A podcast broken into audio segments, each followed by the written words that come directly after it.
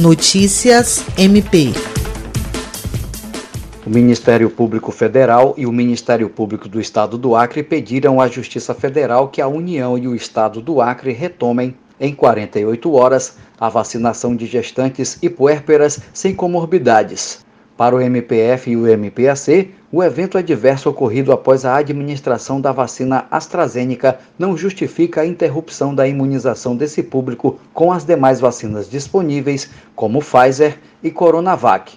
Com a recomendação, o Ministério da Saúde, seguido pelo governo do Acre, decidiu continuar a vacinação apenas para gestantes e puérperas com comorbidades, desde que não fosse utilizada a AstraZeneca, excluindo as mulheres nessas condições sem comorbidades.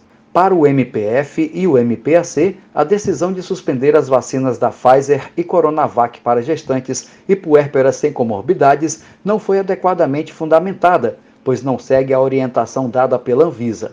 Além da falta de fundamentação da decisão, outros estados continuam vacinando grávidas e puérperas com Pfizer e Coronavac, sem registros de reações adversas graves.